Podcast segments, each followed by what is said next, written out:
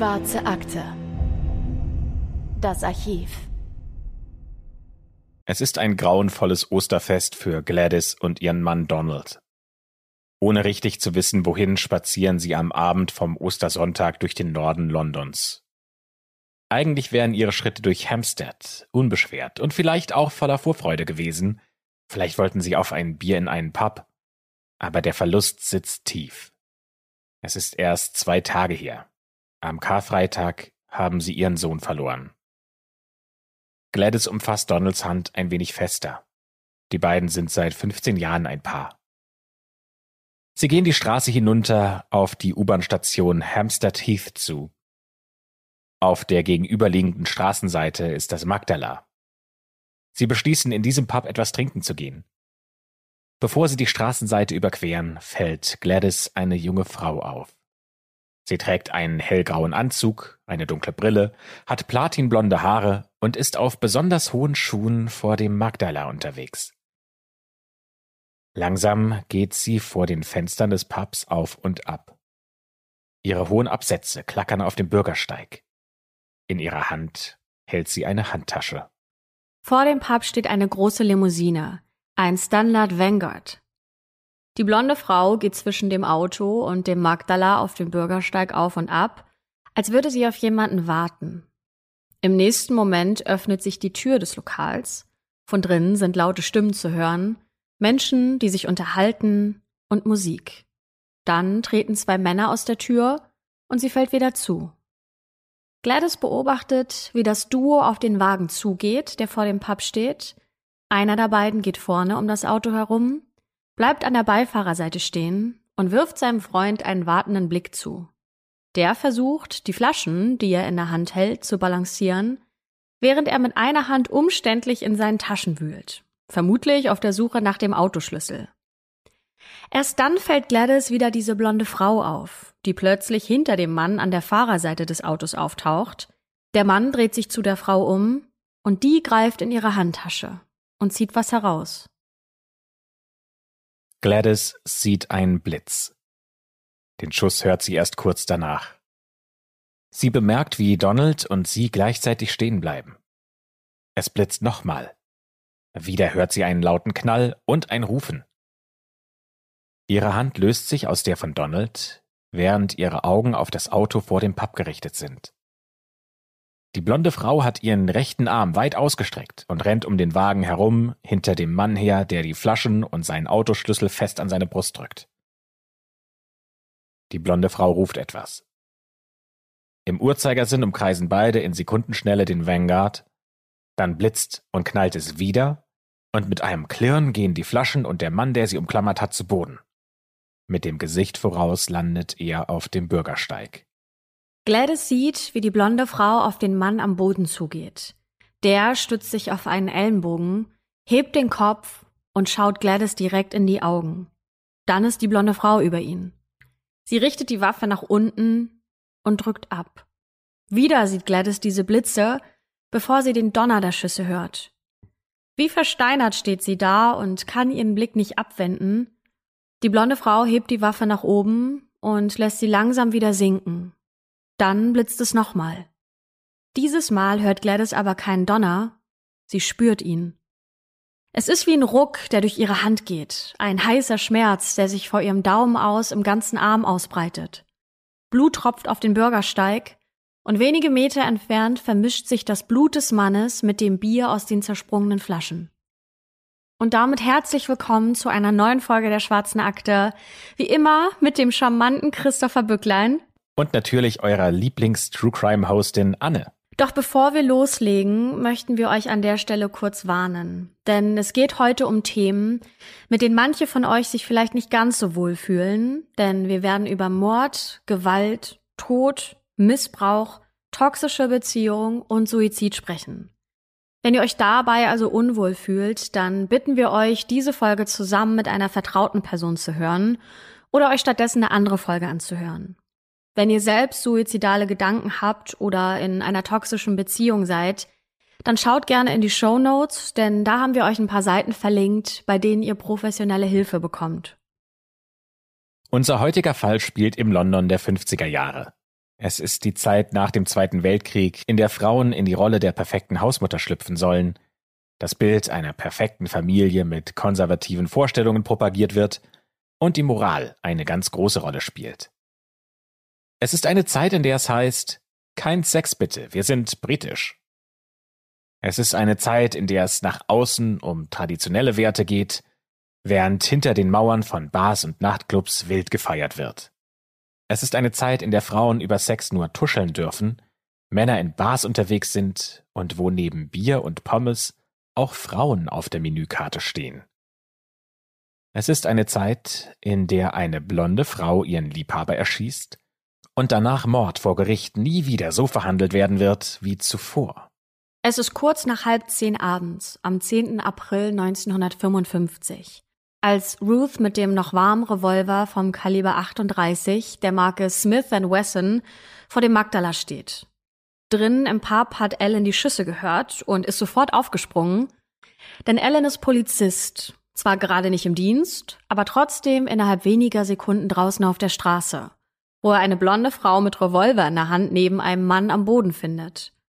Blut verteilt sich auf dem Bürgersteig, als er auf die Frau zugeht, die ganz ruhig dasteht. Den Beamten im Dienst, die später seine Aussage aufnehmen, erzählt Alan, dass die Frau ihn ansieht und bittet, die Polizei und einen Rettungswagen zu rufen. Er geht daraufhin auf sie zu, nimmt ihr die Waffe aus der Hand und antwortet Ich bin Polizist, Madame. Auf der gegenüberliegenden Straßenseite hält ein Taxi und eine Frau und ein Mann steigen ein. Die Frau schreit, während sie sich die Hand hält und das Paar auf den Fahrer einredet, sie doch bitte ins Krankenhaus zu fahren. Alan erzählt später, dass er sich noch neben den blutenden Mann am Boden gekniet habe, aber der sich nicht mehr gerührt hat. Er habe gewusst, dass er nichts mehr für diesen Mann tun kann. Es dauert etwa 10 bis 15 Minuten, bis der Rettungswagen da ist. Die Menschen stehen geschockt neben dem Wagen vor dem Magdala. Die blonde Frau, die rührt sich nicht und wartet sogar neben den Schaulustigen. Sogar die Ärzte scheinen neugierig zu sein. Sie fragen mehrmals nach, was passiert ist, bevor sie den Mann am Boden auf eine Trage hieven.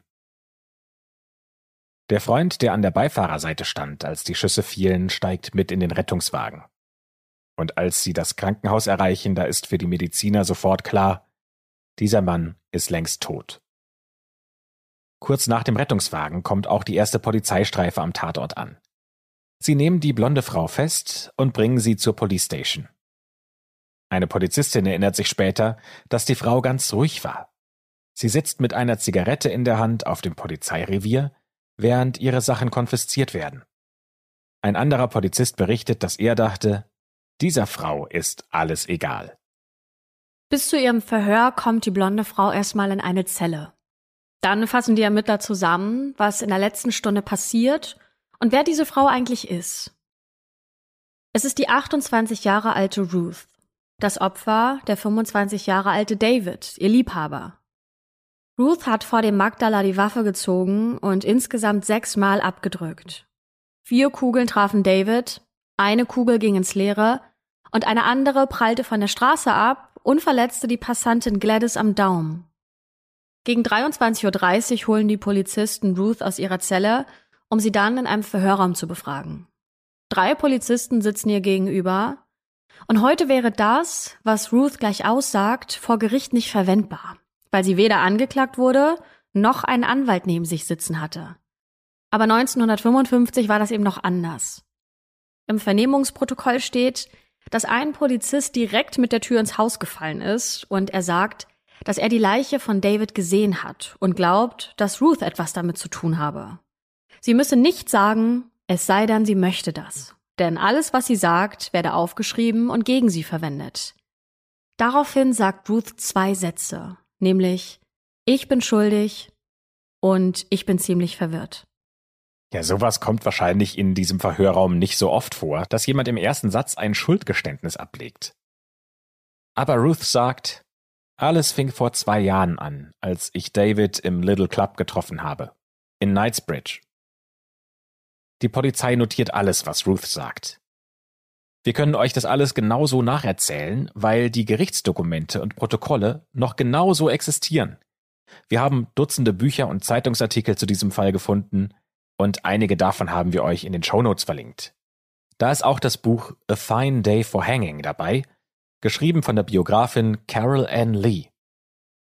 Wie das Verhör von Ruth abgelaufen ist, das beschreibt sie sehr detailliert.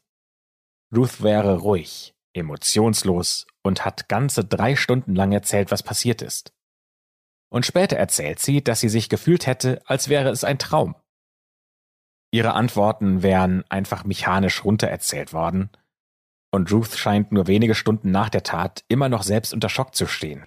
Sie berichtet, dass sie das Opfer, ihren Liebhaber David, vor zwei Jahren, also 1953, in einem Nachtclub kennengelernt hat, in dem sie als Managerin gearbeitet hat.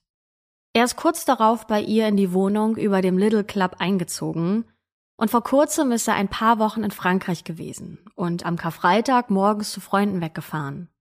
Abends wollte er wiederkommen, ist aber nicht aufgetaucht. Ruth hat sich Sorgen gemacht und diese Freunde angerufen, zu denen David fahren wollte. Und die haben ihr erzählt, dass David gar nicht dort war.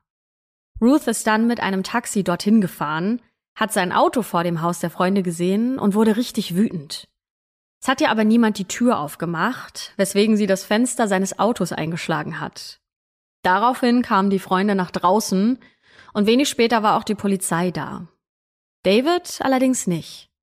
Auch am Samstag sieht sie ihn nicht und am Ostersonntag versucht sie ihn wieder zu erreichen. Aber niemand geht bei den Freunden ans Telefon. Abends fährt sie dann mit einem Taxi nochmal zu diesen Freunden und sieht, wie Davids Wagen von dort abfährt. Sie steigt aus dem Taxi und geht wenige Minuten zu Fuß zu dem Pub, wo sie Davids Auto wieder sieht. Und als David dann aus dem Pub kommt, nimmt sie die Waffe aus der Handtasche und schießt. Sie sagt, dass sie das auch geplant hatte, denn die Waffe hatte sie vor Jahren von einem Kunden aus ihrem Club mitgenommen als Pfand für Geldschulden. Die Polizei schreibt ihr Statement auf und Ruth unterschreibt. Für die Polizei reicht das. Die Mörderin hat gestanden und das scheint der einfachste Fall gewesen zu sein, den es jemals im Polizeirevier gab. Für uns sind aber noch einige Details unklar. Warum hat sie David erschossen? Und was für ein Mensch ist Ruth? Die Polizei nimmt ihre Personalien auf und wir finden heraus, dass sie im Oktober 1927 in Wales geboren ist. Sie dann nach London gekommen ist und hier als Hostess und Model in diversen Clubs gearbeitet hat. Ruth hat zwei Kinder, einen Jungen und ein Mädchen.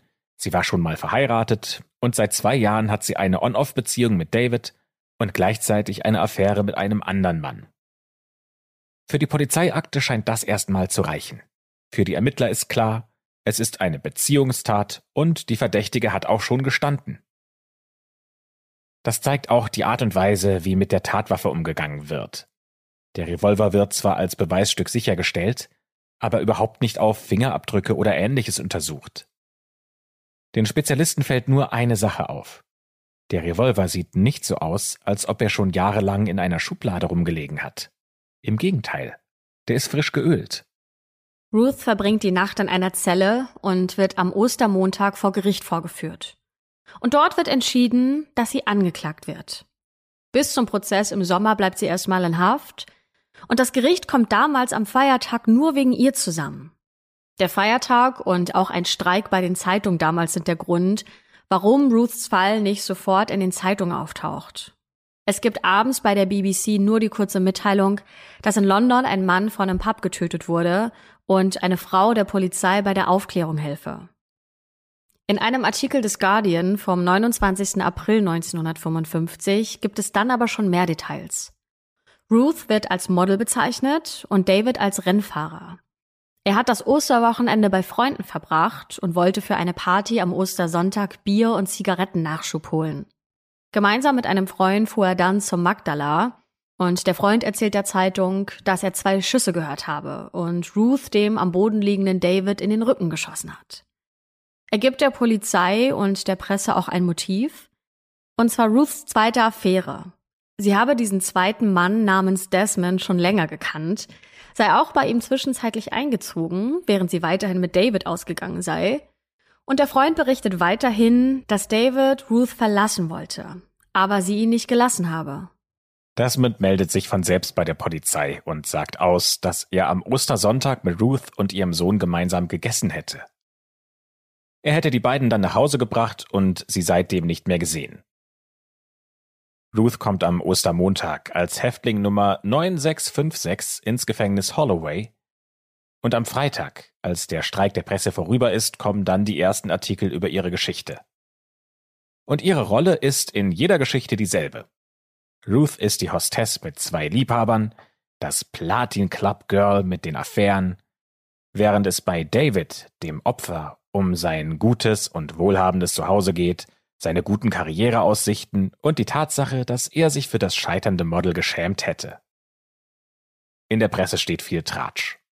Der Daily Herald schreibt über die Hostess mit zwei Lovern, die den einen erschießt, und der Daily Express von den Lieben des Little Club Girls. Die Presse und auch die Leser scheinen sich sehr dafür zu interessieren, dass Ruth Sex mit zwei Männern gleichzeitig hatte. Das scheint schon fast schockierender zu sein als der Mord an sich. Durch die Presse kommt Ruth aber auch an ihren Verteidiger. Ihr Solicitor John wird von einem Reporter des Daily Mirror angeheuert und bezahlt. Im Gegenzug bekommt die Zeitung Exklusivrechte an der Geschichte über Ruth. Und die nimmt den Deal an. Der Solicitor John ist ihr direkter Berater und Vertreter. Das ist etwas anderes als im deutschen Recht, wo es diesen Unterschied nicht gibt. Der Solicitor ermittelt für Ruth und stellt die Verteidigung zusammen. Und vor Gericht wird Ruth dann aber von einem Barrister vertreten, einem Spezialisten für den Gerichtssaal. Ihm arbeitet der Solicitor John dann zu und John trifft sich mit ihr und stößt direkt gegen eine Mauer. Denn Ruth will gar nicht verteidigt werden. Sie will schuldig gesprochen werden. Das sei der einzige Weg, um zu David zu gelangen. Denn in Großbritannien gab es damals für Mord noch die Todesstrafe. Ruth hat nur einen Auftrag für Solicitor John, und der ist ziemlich merkwürdig, findet er, denn John soll ihren zweiten Liebhaber Desmond aufsuchen und dem ausrichten, was sie der Polizei über die Mordwaffe gesagt hat, dass sie den Revolver von einem Kunden aus dem Club hätte. Bevor er das macht, beginnt er aber mit seiner Arbeit, alles über Ruth, ihr Leben, ihre Lieben und den Mord herauszufinden. Und er findet so einiges heraus. Denn was sie der Woman's Sunday Mirror für ihre Exklusivgeschichte erzählt, sie berichtet den Reportern von einem glücklichen Zuhause mit einer Schwester, einem Bruder und liebevollen Eltern, das scheint nicht die ganze Wahrheit zu sein. Ruths Mutter Bertha hat schon ein Kind, als sie ihren Mann Arthur kennenlernt. Der ist Berufsmusiker und spielt Cello auf einem Schiff, das zwischen Amerika und England schippert. Ihre erste gemeinsame Tochter Muriel wird 1920 geboren, 1922 ein weiterer Sohn und 1926 schließlich Ruth. Sie ist ein sehr ruhiges Mädchen. Die Familie zieht oft um, da Vater Arthur eine neue Arbeit auf dem Festland sucht und in Kinoorchestern bei Stummfilmen Musik macht. Der technische Fortschritt kommt dann aber auch in den Kinosälen in Wales und der Umgebung an, und Arthur wird arbeitslos. Die Familie treffen weitere Schicksalsschläge, wie Totgeburten von Mutter Bertha oder der tödliche Unfall von Arthurs Zwillingsbruder, Ruths Onkel. Als dieser Unfall passiert, ist Ruth drei Jahre alt. Ihr Vater fängt daraufhin an zu trinken, und die Stimmung zu Hause schlägt um. Die ältere Schwester von Ruth schreibt später in ihren Memoiren, dass Arthur auch gewalttätig war und sie und Ruth missbraucht hätte. Im Jahr 1955 weiß davon aber außerhalb der Familie niemand etwas. Und auch Ruth selbst hat nie jemandem etwas davon erzählt. Ruth macht die Schule nicht zu Ende, sondern geht schon mit 14 Jahren arbeiten. Als Kellnerin jobbt sie in einem Kinocafé, als ihr älterer Bruder aus Amerika wiederkommt, und zwar mit einer Freundin. Mit dieser Freundin versteht sich Ruth auch richtig gut, und das ist übrigens schon die Zeit, in der der Zweite Weltkrieg ausgebrochen ist. Vater Arthur wird nicht als Soldat eingezogen, weil der nicht mehr gut sehen kann, aber die Söhne ziehen in den Krieg.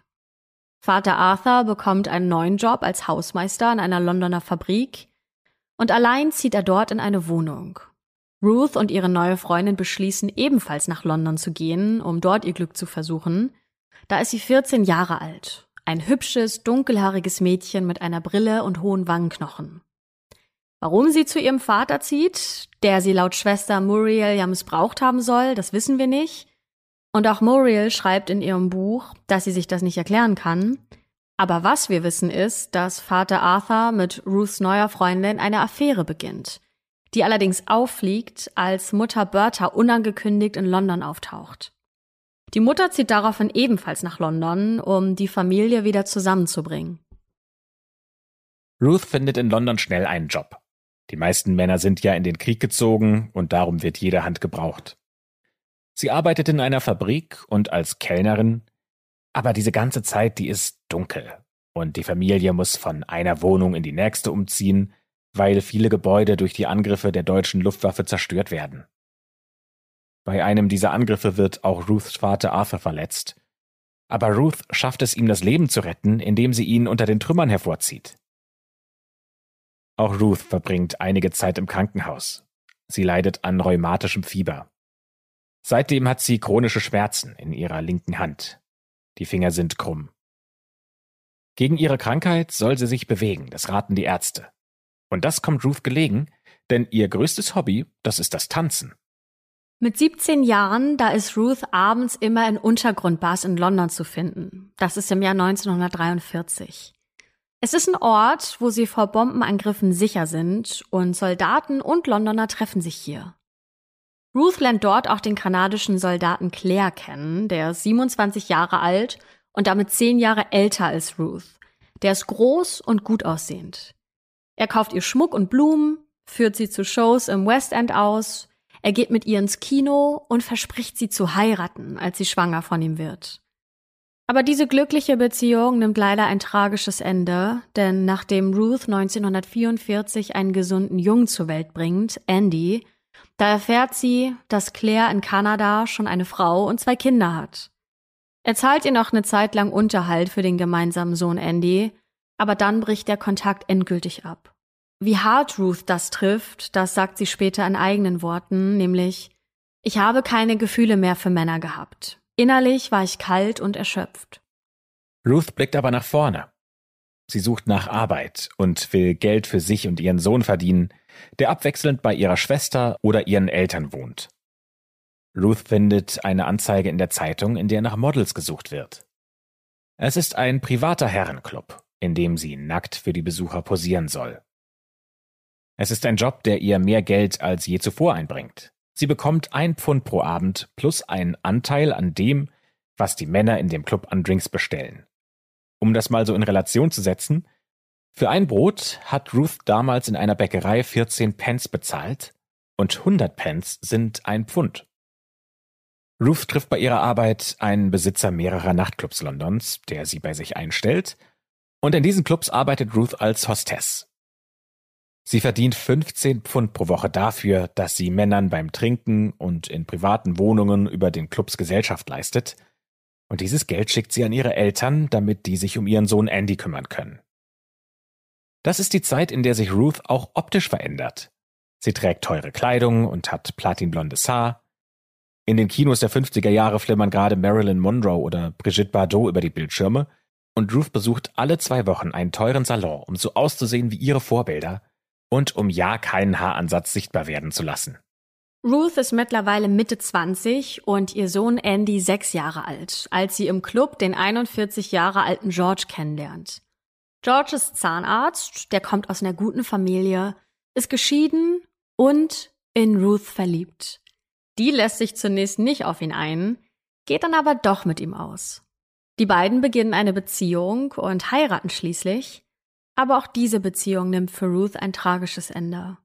Denn George ist Alkoholiker und wird ihr gegenüber immer wieder gewalttätig, wenn er getrunken hat. Das sagen übrigens auch die Schwester von Ruth und ihre Eltern später bei der Polizei aus.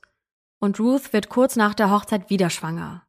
Trotzdem verlässt sie George und das Kind, ihre Tochter Georgina, bekommt sie in London, wo sie bei ihren Eltern wohnt. Kurz darauf lassen sie und George sich scheiden, das ist 1951 und Ruth ist 25 Jahre alt. Und kurz nach der Geburt muss sie dann wieder arbeiten gehen. Und da bekommt sie die Möglichkeit zum Aufstieg. Sie wird Managerin in einem der Nachtclubs ihres Arbeitgebers. In ihrem Little Club in Knightsbridge gehen Schauspieler und Politiker ein und aus. Und direkt darüber bekommt sie eine eigene Wohnung.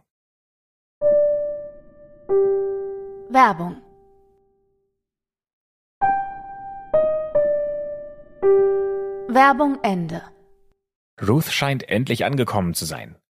Sie verdient 20 Pfund pro Woche zuzüglich Spesen, sie kauft im teuren Shoppingcenter Harrods ein und sie hinterlässt eine Duftwolke von Miss Dior Parfüm, wenn sie den Raum verlässt. Zu dieser Zeit macht Ruth zwei Bekanntschaften, die ihr Leben für immer verändern werden. Sie trifft Desmond und David. Beide sind sich recht ähnlich, zumindest äußerlich, und beide kommen aus guten Familien. Desmond ist Chef des Familienunternehmens, dem ein Großhandel gehört. Die beiden sind zunächst gut befreundet, denn Ruth ist bereits in einer Beziehung mit David, einem Rennfahrer, der drei Jahre jünger ist als sie. Die Beziehung ist stürmisch und schon wenige Wochen später zieht David bei ihr in die Wohnung ein. Aber auch diese Beziehung wird in einer Tragödie enden. David kommt aus einer reichen Familie. Er war auf einer Privatschule, die er nicht abgeschlossen hat, und lebt von dem Geld, das seine Mutter ihm wöchentlich zuschickt. Und von dem Geld, das Ruth für ihn ausgibt. Es ist wahrscheinlich das, was wir heute als eine toxische Beziehung bezeichnen würden. Die beiden beschuldigen sich immer wieder gegenseitig untreu zu sein und Ruth findet schließlich heraus, dass David eigentlich schon verlobt ist. Er verspricht ihr zwar, diese Verlobung aufzulösen, aber er hält sie immer wieder hin. Und er trinkt, genauso wie ihr Ex-Mann zuvor ebenfalls viel Alkohol und wird Ruth gegenüber gewalttätig. Sie kommt mal mit einem blauen Auge und einer aufgeplatzten Lippe in den Club zur Arbeit, und von den blauen Flecken erzählen ihre Familie und Freunde später auch der Polizei. Ruth hat in der Zeit auch noch eine Abtreibung, die damals in Großbritannien illegal ist. Und die Beziehung wird immer schwieriger. Sie streiten sich oft, trennen sich, kommen dann doch wieder zusammen. Und gleichzeitig geht es auch dem Club nicht mehr so gut wie vorher. Die Einnahmen gehen zurück und Ruth wird schließlich gefeuert. Sie sucht Zuflucht bei ihrem Freund Desmond. Und von da an lebt sie in einer Art Dreiecksbeziehung. David verspricht ihr an einem Tag eine Hochzeit, am nächsten Tag fährt Desmond sie mit einem blauen Auge ins Krankenhaus. Desmond bezahlt eine Wohnung, in die Ruth mit ihren Kindern einzieht, und auch David wohnt dort ab und zu. Das muss eine schlimme und komplizierte Zeit für Ruth sein, ohne Job, in ständiger Sorge, sie ist in der toxischen Beziehung, aus der sie nicht herauskommt, und sie erfährt immer wieder Gewalt.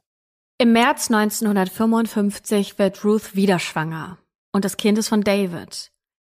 Diese Nachricht sorgt zwischen den beiden wieder für Streit, bei dem er wieder handgreiflich wird und Ruth schließlich in den Bauch tritt. Daher hat sie am 28. März 1955 auch eine Fehlgeburt. Ob das mit dem Tritt zusammenhängt oder in Wirklichkeit eine Abtreibung war, das ist bis heute nicht ganz klar. Und nicht mal zwei Wochen später ist das verhängnisvolle Osterwochenende. Was genau an diesem Wochenende wirklich passiert ist, das ist nicht endgültig geklärt. In ihrer Aussage bei der Polizei steht, dass sie mit einem Taxi zum Tatort gefahren ist und die Waffe von einem Kunden aus dem Nachtclub bekommen hat. Ihr Solicitor John stößt bei seinen Ermittlungen für den Prozess gegen seine Klientin aber auf eine andere Geschichte. Als David am Karfreitag nicht nach Hause kommt, da ruft Ruth bei den Freunden an, die sie abwimmeln. Desmond fährt sie daraufhin zu ihrem Haus, wo Ruth das Fenster von Davids Auto einschlägt. Desmond fährt sie wieder zurück, nachdem die Polizei dort aufgetaucht ist. Als Ruth David am Samstag aber noch immer nicht erreichen kann, trifft sie sich mit Desmond und gemeinsam fahren sie im Auto durch die Gegend. Am Sonntag sind Ruth und ihr Sohn Andy bei Desmond zum Essen. Abends fährt er sie nach Hause. Und hier sind jetzt die Geschichten, die Desmond und Ruth bei der Polizei erzählen. Und die sind anders als die, die sie dem Solicitor John schließlich berichten. Desmond gibt bei der Polizei an, Ruth seitdem nie wieder gesehen zu haben, und Ruth will ein Taxi zum Tatort genommen haben. Der Solicitor John besucht drei Tage nach dem Mord Desmond, um ihn zu befragen und die Nachricht von Ruth zu übermitteln, die er von ihr bekommen hat. Denn wir erinnern uns, Ruth wollte unbedingt, dass ihr Solicitor Desmond erzählt, dass sie die Waffe von einem Kunden aus dem Nachtclub bekommen hätte. Und plötzlich muss John klar sein, warum Ruth das so wichtig war, dass er diese Nachricht überbringt. Denn als Desmond das hört, sagt er ihm, naja, die Wahrheit ist, dass ich Ruth die Waffe gegeben habe. Aber die Polizei weiß das nicht. Für den Solicitor John ist klar, das könnte vor Gericht alles verändern. Desmond erzählt John, dass er und Ruth am Sonntag vormittags gemeinsam mit ihrem Sohn Andy auf der Suche nach David waren und dann in einem Waldstück gehalten hätten. Dort habe Ruth mit der Waffe auf Bäume geschossen und am Abend habe er sie dann auch nach Hempstead zu ihrer Wohnung gefahren. Und diese Wohnung ist unweit des Tatorts am Magdala. Der Solicitor John verlässt sofort das Haus und fährt ins Gefängnis zu Ruth, denn wenn diese Geschichte stimmt, dann wäre sie nicht alleine verantwortlich für den Mord. Er konfrontiert sie also mit der Aussage von Desmond und sie antwortet, ja, aber ich will unter keinen Umständen, dass Desmond involviert wird. Sie sagt John also, dass sie schuldig sei, es einfach hinter sich bringen wollte, um David zu folgen. Sie wolle sterben, sagt sie. Aber all das kommt erst Jahrzehnte später an die Öffentlichkeit. Der Solicitor John schreibt in den 70er Jahren einen Brief an das Gericht, in dem er von dem Gespräch mit Desmond berichtet. Und auch in einer Doku erzählt er davon. Er sagt, dass er damals zwiegespalten war und sich entschieden hat, dass seine erste Verantwortung gegenüber seiner Klientin gilt. Deshalb taucht diese Aussage von Desmond auch in keinen Unterlagen von ihm auf. Dabei hat die Polizei sogar bei Desmond nach Waffen gesucht denn eine Zeugin hätte ausgesagt, dass sie bei ihm irgendwann Pistolen gesehen haben will. Desmond zeigt der Polizei auch zwei Waffen, die ihm gehören, und damit scheint für die Polizei alles geklärt zu sein. Und das, obwohl sie weder den angeblichen Kunden aus dem Nachtclub finden können, der Ruth die Waffe gegeben haben soll, noch den Taxifahrer, der die beiden in Richtung Tatort gefahren haben soll. Also fassen wir noch mal kurz zusammen, welche Geschichte die Polizei und welche der Solicitor John vor Gericht präsentieren werden. Für die Polizei dreht sich alles um das Geständnis von Ruth, denn sie hat ja zugegeben, David erschossen zu haben. In ihrer Akte gibt es nur einen kurzen Überblick zu ihrer Ehe mit George und nirgendwo wird mit einem Wort Gewalt erwähnt, die sie damals erfahren hat. Und das, obwohl Zeugen darüber ausgesagt haben. Vielmehr fokussiert sich die Akte auf Davids respektables Elternhaus, seine Beliebtheit und eine steile Karriere, die er hätte machen können. Der Mord sei ganz eindeutig ein Fall von Ruths Eifersucht, gepaart mit ihrer Angst davor, dass David sie verlassen könnte. Sie hätte einen niederen Stand gehabt. Eine Heirat sei für sie also wichtig gewesen. Daran wollte sie unter allen Umständen festhalten. Und als ihr das nicht möglich war, habe sie sich rächen wollen. Ihr Leben, ihre Hintergründe, die Angriffe auf sie, die Eifersucht und Gewalt von David und seine Affären sind für die Seite der Strafverfolger also völlig unerheblich. Auf der anderen Seite steht die Version von Ruth, die Desmond nicht belasten will und deshalb aussagt, dass sie alleine gehandelt hätte. John verwendet diese Informationen zu der Waffe und zu Desmond nicht, weil er glaubt, dass er sich an die Wünsche von Ruth halten muss.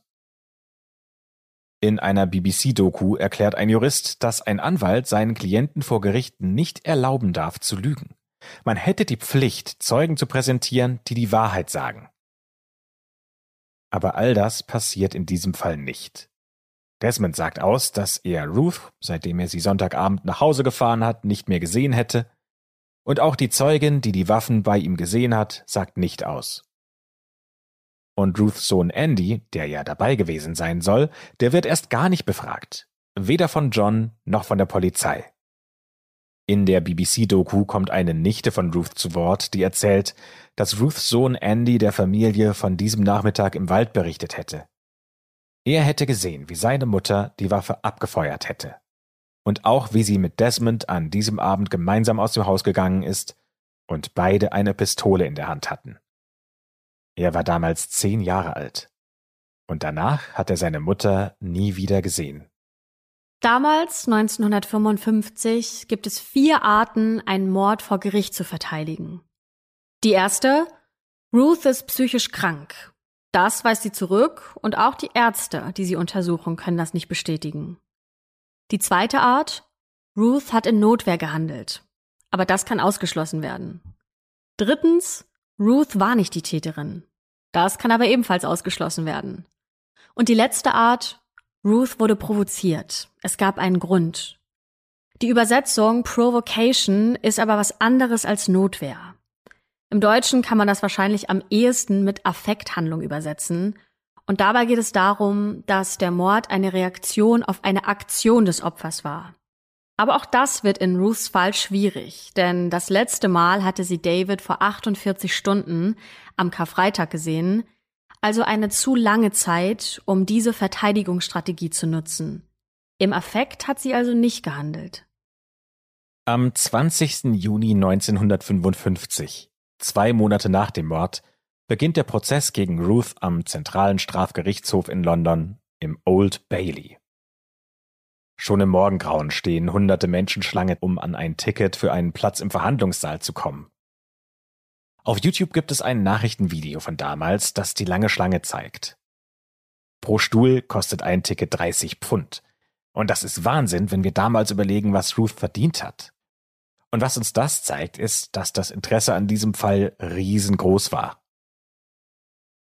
Ja, und das Bild, das die Anklage von Ruth präsentiert, das ist natürlich nicht gut und die Klatschpresse hilft nicht weiter, um das Bild von Ruth in der Öffentlichkeit zu verbessern.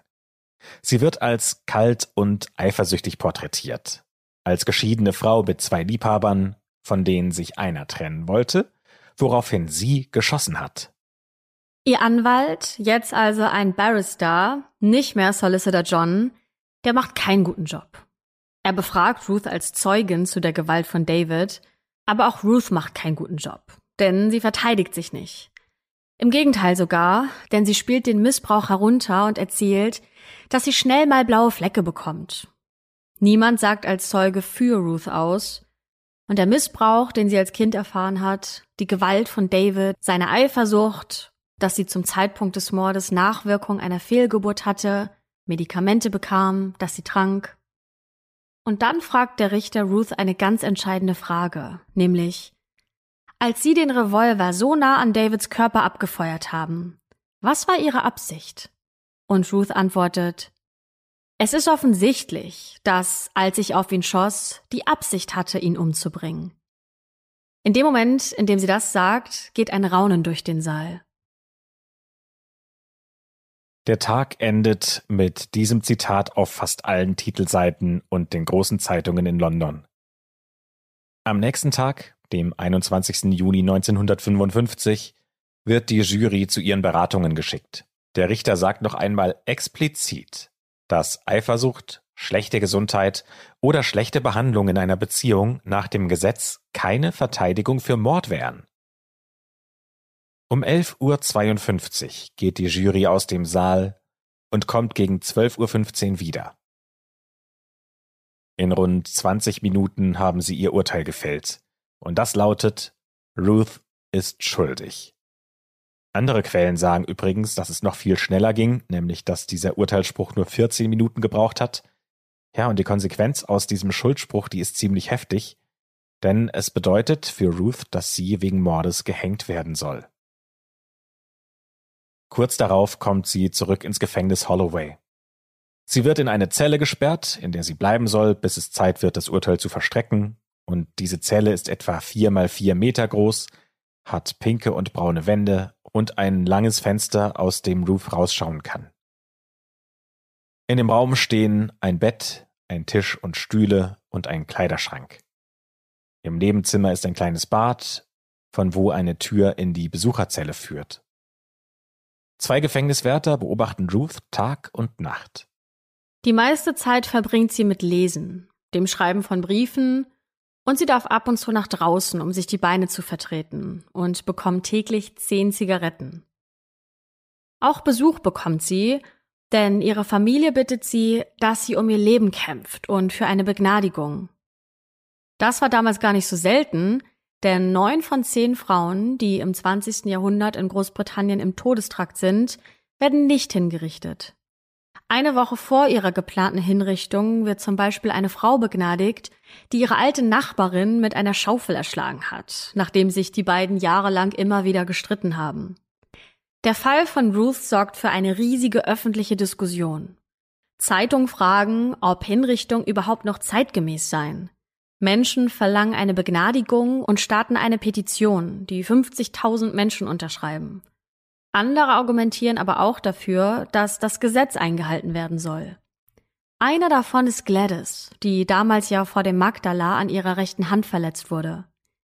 Gladys schreibt einen Brief an den Evening Standard und darin steht lasst uns Ruth nicht zu einer nationalen Heldin machen. Sie schreibt weiter, dass Ruth David kaltblütig erschossen und dabei die Öffentlichkeit in Gefahr gebracht habe, denn sie selbst hätte tot sein können. Tatsache ist, dass der Fall von Ruth eine öffentliche Debatte auslöst. Währenddessen sitzt Ruth im Gefängnis und bekommt Besuch von ihrem Anwalt. Und der fällt aus allen Wolken, denn bevor er Ruth seine Pläne für eine Begnadigung präsentieren kann, wirft sie ihm vor, dass er ihren Fall einfach so weggeworfen hätte. Sie sagt, dass der Solicitor John Geld von Desmond bekommen hätte, damit sie an seiner Stelle beschuldigt und verurteilt wird. Woher jetzt diese Wendung kommt, das weiß niemand. Solicitor John wird später in Interviews gefragt, ob er Geld von Desmond bekommen hätte, und der weist das strikt zurück.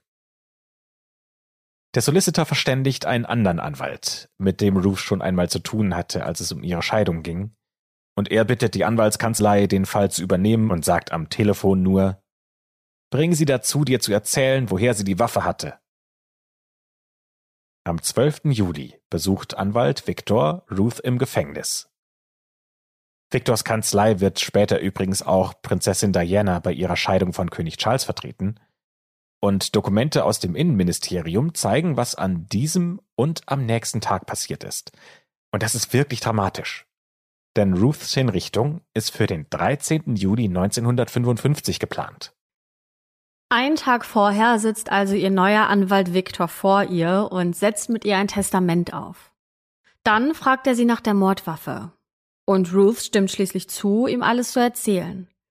Sie erzählt, dass Desmond ihr die Waffe gegeben und sie in die Nähe des Magdala gefahren habe. Sie habe die Polizei angelogen, weil sie versprochen habe, Desmond nicht in den Fall mit reinzuziehen. Sie verfasst sogar ein offizielles Statement, datiert auf den 12. Juli 1955, und darin steht, dass Ruth zusammen mit Desmond Alkohol getrunken habe.